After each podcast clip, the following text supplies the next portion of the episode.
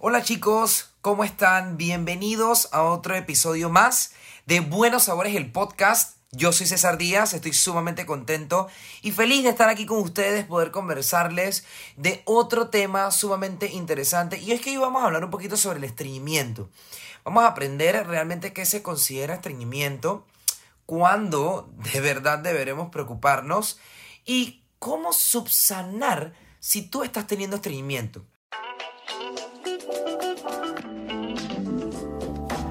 Bienvenidos y bienvenidas al podcast de Buenos Sabores.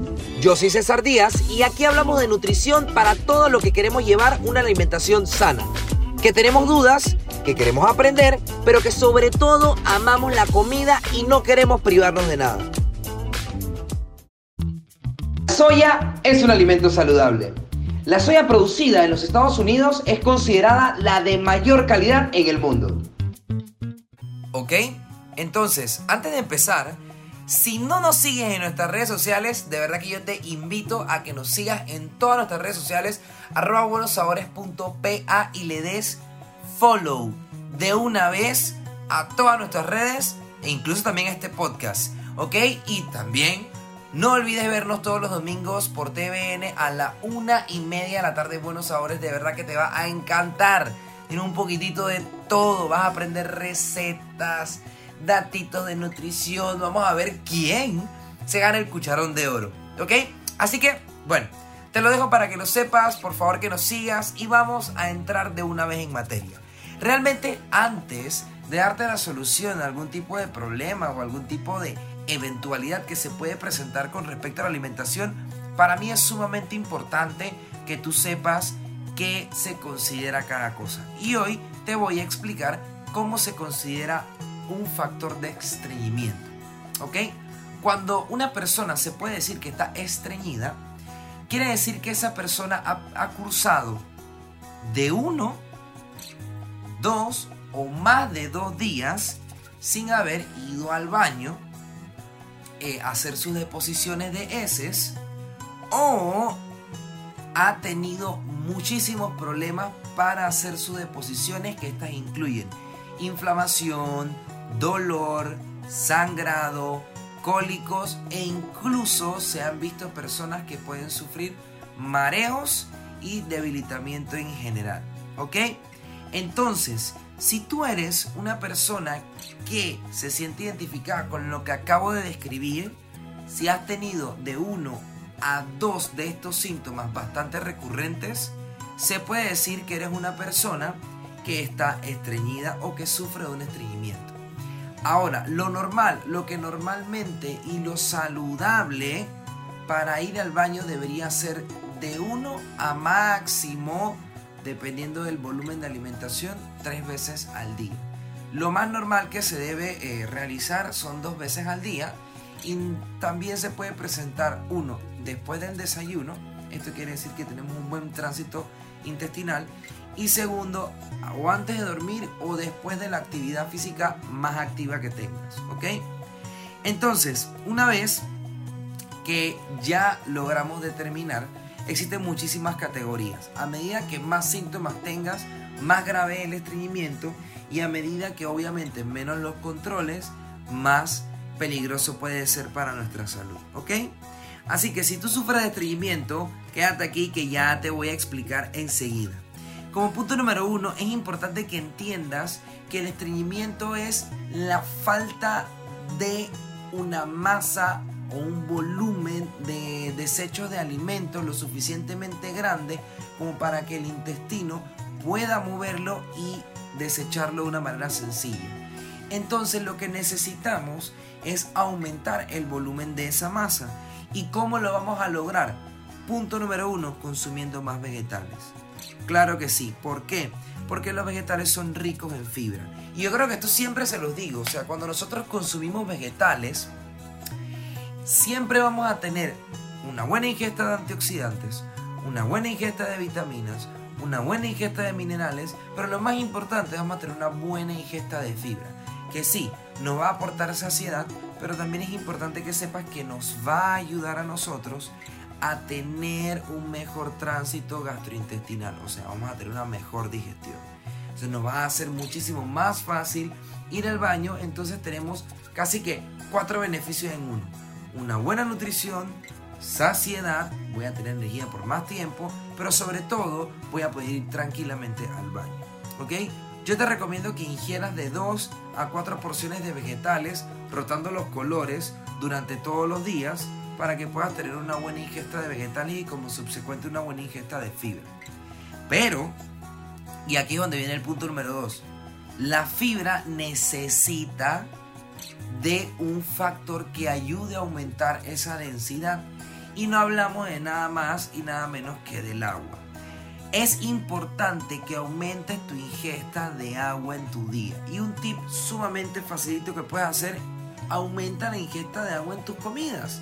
Cuando estás comiendo tus tiempos fuertes, ya sean desayuno, almuerzo, cena o en tus snacks, trata de agregar agua, hidrátate porque la fibra que vas a ingerir durante tu alimentación del día a día, combinado con el agua, ayuda a que esa fibra se expanda. Y uno, nos vamos a sentir más saciados y segundo, va a ser muchísimo más fácil de llenar ese intestino de la masa que necesitamos para poder eh, ir tranquilamente al baño.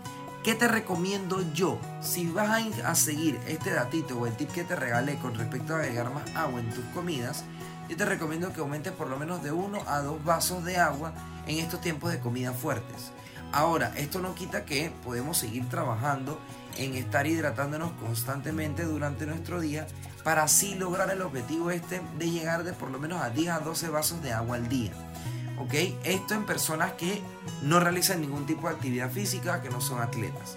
Si eres una persona que es atleta o eh, estás haciendo actividad física de manera muy regular y sobre todo intenso, es importante que el agua que consumas durante y por lo menos una hora después de tu entrenamiento no lo contabilices dentro de este objetivo de 10 a 12 vasos de agua y es porque estás reponiendo esa, esa agua que perdiste por medio del sudor al momento de hacer ejercicio. ¿Ok?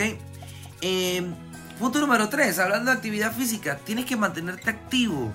¿Por qué? Porque el caminar, el colocar nuestro cuerpo en diferentes tipos de ángulos obliga a un movimiento intestinal llamado peristalsis, que es el movimiento sincronizado de nuestros intestinos para poder digerir la comida y empujar esos desechos que nosotros no necesitamos, ¿ok? Y, o bueno, más bien los residuos de todo lo que ya nosotros absorbimos. Entonces sí, mantente activo, realiza actividad física, procura tratar de hacer de 45 a 60 minutos de actividad de la que más gustes. No existe una actividad física ideal para las personas. Si tu objetivo es mantenerte activo y estar saludable, la actividad física cardiovascular te va a ayudar. Pero también puedes trabajar actividad física cardiovascular utilizando pesas. Eh, puedes incluso jugar algún deporte y estimulas tus músculos, estimulas tu corazón, estimulas tus pulmones y te te vas a convertir en una persona muchísimo más eficiente. E incluso también vas a poder estimular tu sistema digestivo. ¿Ok? Em, y como último, pero no menos importante, puede ser esto un tip que te puede ayudar bastante y se utiliza muchísimo en la cultura, em, sobre todo pues eh, italiana, europea, bueno, europea en general y asiática, y es consumir bebidas potentes en antioxidantes que tengan una capacidad digestiva o diurética. Y no hablamos de nada más y nada menos que del café o el té. ¿Ok? Eso sí, pilas, no estamos hablando de este café con leche y azúcar, no, no, no. Café negro, sin azúcar, te va a ayudar muchísimo a tener una mejor capacidad de digestión porque contiene la cafeína y la cafeína es un estimulante, es un excitante de nuestro metabolismo. Entonces va a convertir todos los procesos de nuestro metabolismo de una manera muchísimo más rápida y eficiente. Desde uno, obtener energía, dos, digerir alimentos y como subsecuente eliminar los desechos de los alimentos. ¿Ok? ¿Puedes consumirte también? Claro que sí, porque la té, el té, perdón, tiene una, un antioxidante, un compuesto llamado teína. Y la teína es muy parecida a la cafeína, entonces nos va a brindar energía y nos va a dar una mejor digestión. De hecho, se, se, sabe bastante que en, en la alimentación o en el estilo de vida asiático, siempre después de las comidas, ellos terminan su alimentación con un té. porque los té tienen esa capacidad digestiva. Entonces, si te sentías abombado al final de almorzar, al, finalizar tu almuerzo, te tomas el té y de verdad que sientes que te relajas o que la comida baja. Y es por eso, es por la capacidad que tiene em, o, el, tipo de molécula, en este caso la teína, si hablamos del té, y cafeína, si hablamos del café, eh, estos beneficios que nos puede, nos puede aportar este tipo de, de ingredientes, ¿no? Entonces, a la final, lo importante es tratar de tomar a cabo los tips que te acabo de dar, tratar de poner en práctica o todos o la gran mayoría de los que te acabo de dar y verás cómo poco a poco tu estreñimiento va a ir disminuyendo. ¿Ok? Recuerda que estos son tips, estos son consejos y son hábitos que puedes incluir en tu rutina diaria que definitivamente te van a ayudar progresivamente. ¿Ok? Eh, si tienes algún tipo de tema que quisieras que trajéramos a colación, de verdad que por favor interactúa con nosotros en nuestras redes sociales, déjanos tu tema de interés y créeme que con muchísimo gusto lo vamos a desarrollar. Esto fue todo por hoy, espero que te haya encantado, por favor sigue estos consejos para que mejores tu estilo de vida y nos vemos en la próxima.